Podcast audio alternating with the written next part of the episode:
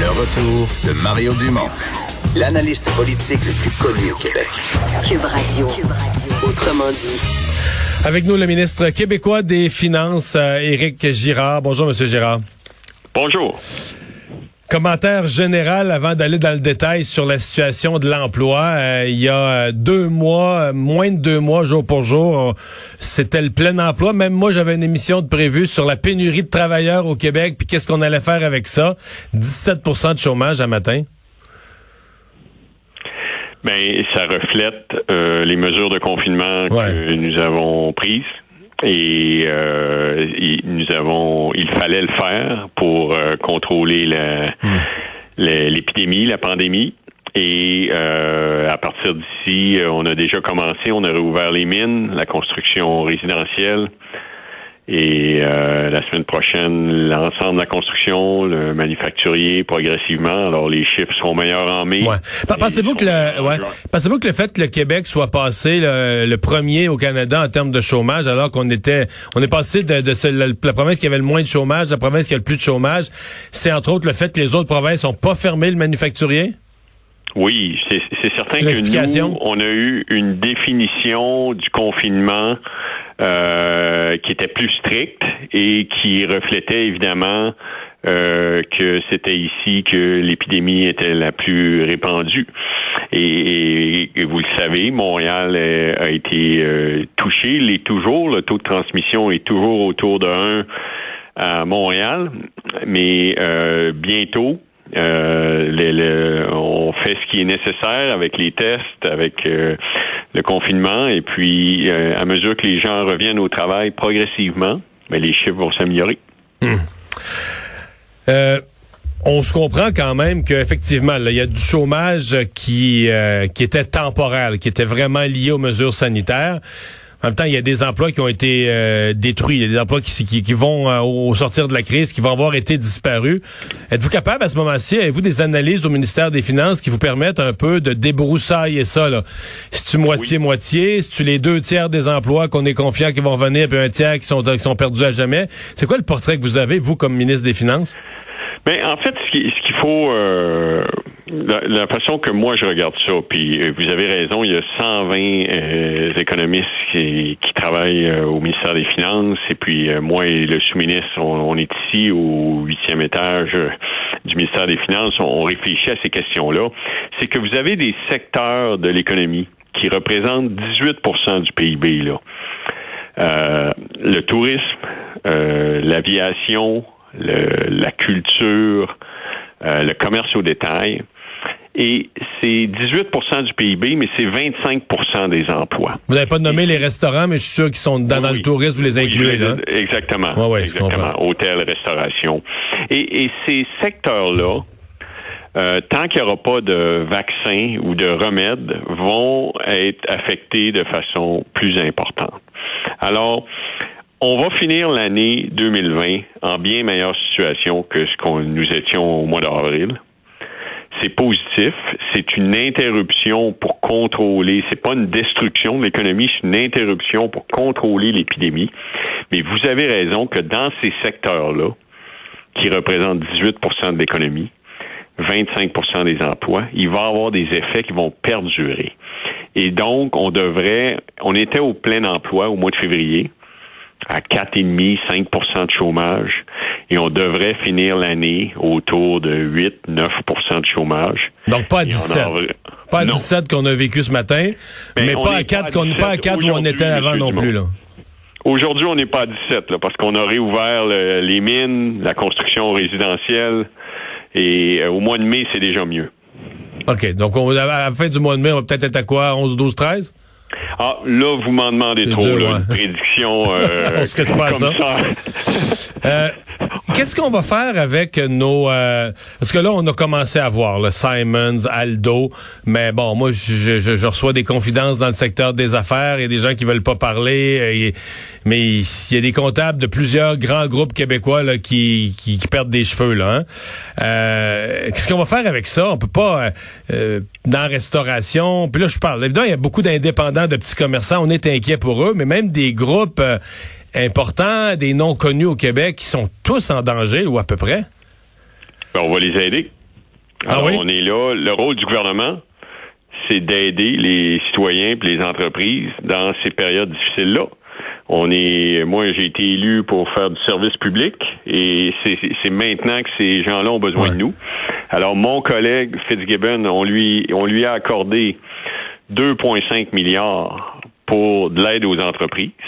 Le gouvernement fédéral va annoncer éventuellement de l'aide à la moyenne et la grande entreprise.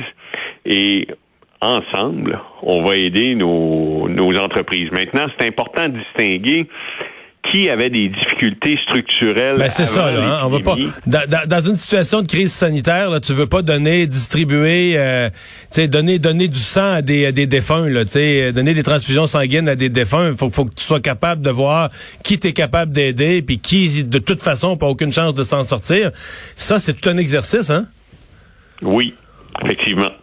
Mais c'est, c'est, c'est-à-dire que on, veut euh, aider ceux qui sont solides, qui vont, euh, euh, qui, qui, vont, qui, qui sont affectés par l'épidémie, mais qui, toutes choses étant égales par ailleurs, sont d'excellentes entreprises. Capables de rebondir dans l'après, là. Oui. Hum. Hum.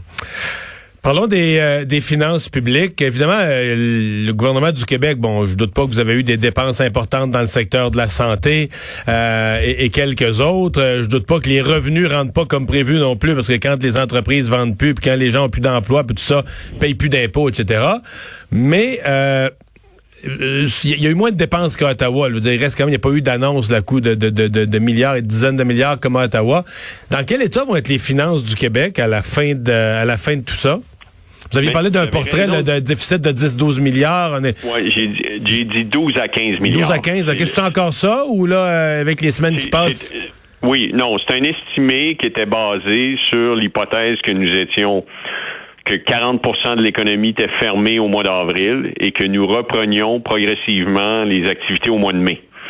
Alors, c'est euh, avril fermé à 40% mai la transition, juin euh, une situation beaucoup plus normale. Alors, sur la base de euh, cette hypothèse, j'ai prévu, avec les économistes du ministère, bien sûr, un PIB négatif de 5% en 2020. Ça, ce serait la pire euh, récession depuis la Deuxième Guerre mondiale et un déficit de 12 à 15 milliards. Puis vous avez raison de dire que le fédéral a été extrêmement généreux au niveau de l'aide aux individus et des entreprises. Nous, on a été euh, on, on, fait, on est au centre de l'effort en santé. C'est là que le, plus gros de nos dépenses sont. Mm Ouais. Euh, pensez-vous qu'à Ottawa, il y a encore quelqu'un qui calcule les dépenses? Mais là, vous, vous euh, y a-t-il un comptable quelque part mais je répondrai pas à votre question. y a-t-il un comptable quelque part dans un bureau caché qu'on sait pas qu'il y a une calculatrice qui tient le compte ou ben ils se disent on verra après? Écoutez, je peux vous dire, ce qui est important que les gens réalisent, c'est qu'on est responsable de ça. Là. On est 22 de la population canadienne. Les finances publiques du Canada, le Canada, c'est nous, là. Bon, on, oui. est, on est la Non, mais euh, monsieur, monsieur Gérard, tantôt, tantôt ici à l'émission, on parlait de, des choix que le Canada va avoir à faire après. Puis je disais, il va y avoir des choix difficiles. Est-ce qu'on va augmenter les impôts? Mais le Canada, en 2022, 23, 24, va être plusieurs années devant des choix difficiles. Une des choses qui devrait vous inquiéter, vous, comme ministre des Finances du Québec, quand Ottawa est dans le trou, il coupe les transferts aux provinces. Là. Je veux dire, veut, veut pas, ça, ça va arriver dans le décor. Là. Bien, il y a trois types de dépenses au fédéral. Les dépenses de programme fédéral, les transferts aux provinces, les transferts aux individus. Et puis, il y a les revenus.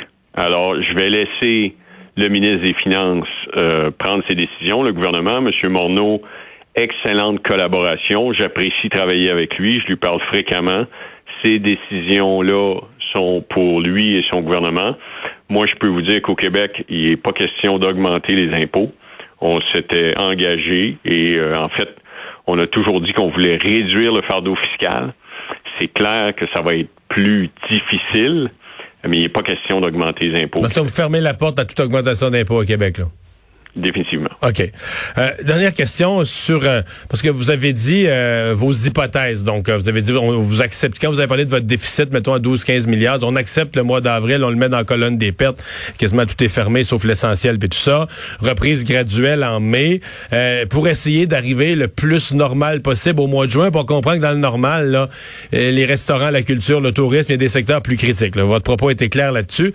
Par contre, si on n'est pas capable d'ouvrir Montréal, tout à l'heure, je, disais aux gens, la, communauté métropolitaine de Montréal, sur le plan territorial, en pied carré de terrain, là, c'est pas une si grosse proportion du Québec, mais en population, c'est 4 millions, c'est quasiment la moitié du Québec. Puis probablement que commercialement, c'est la moitié du Québec. Si Montréal, si on reporte encore le 25 mai, on n'est pas capable d'ouvrir, puis on reporte, puis on reporte Montréal, ça, ça va vous donner un sérieux coup sur vos chiffres.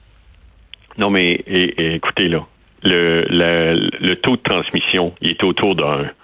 On veut l'infléchir. On veut qu'il soit en bas d'un. Alors, on, on repousse de deux semaines. On augmente les tests. On fait le travail pour pouvoir, justement, ouvrir Montréal. De plus, on a repoussé les écoles, on a repoussé les commerces de détail, mais la construction, l'ensemble de la construction et le manufacturier dans la région de Montréal reprend à partir de lundi. Mhm. Ouais. Alors, c'est déjà mieux qu'au mois d'avril. Il faut, être, il faut être prudent, il faut y aller progressivement, puis on va y arriver tous ensemble. Monsieur le ministre, merci d'avoir été là. Bonne chance pour la suite. Éric Girard, le ministre québécois des Finances, député de Gros. Pas de hausse d'impôts? On est déjà là, par contre, à te garantir ça euh, en pleine crise. C'est audacieux. Ferme, et clair euh, là-dessus. On va aller à la pause. Anaïs va être là au retour.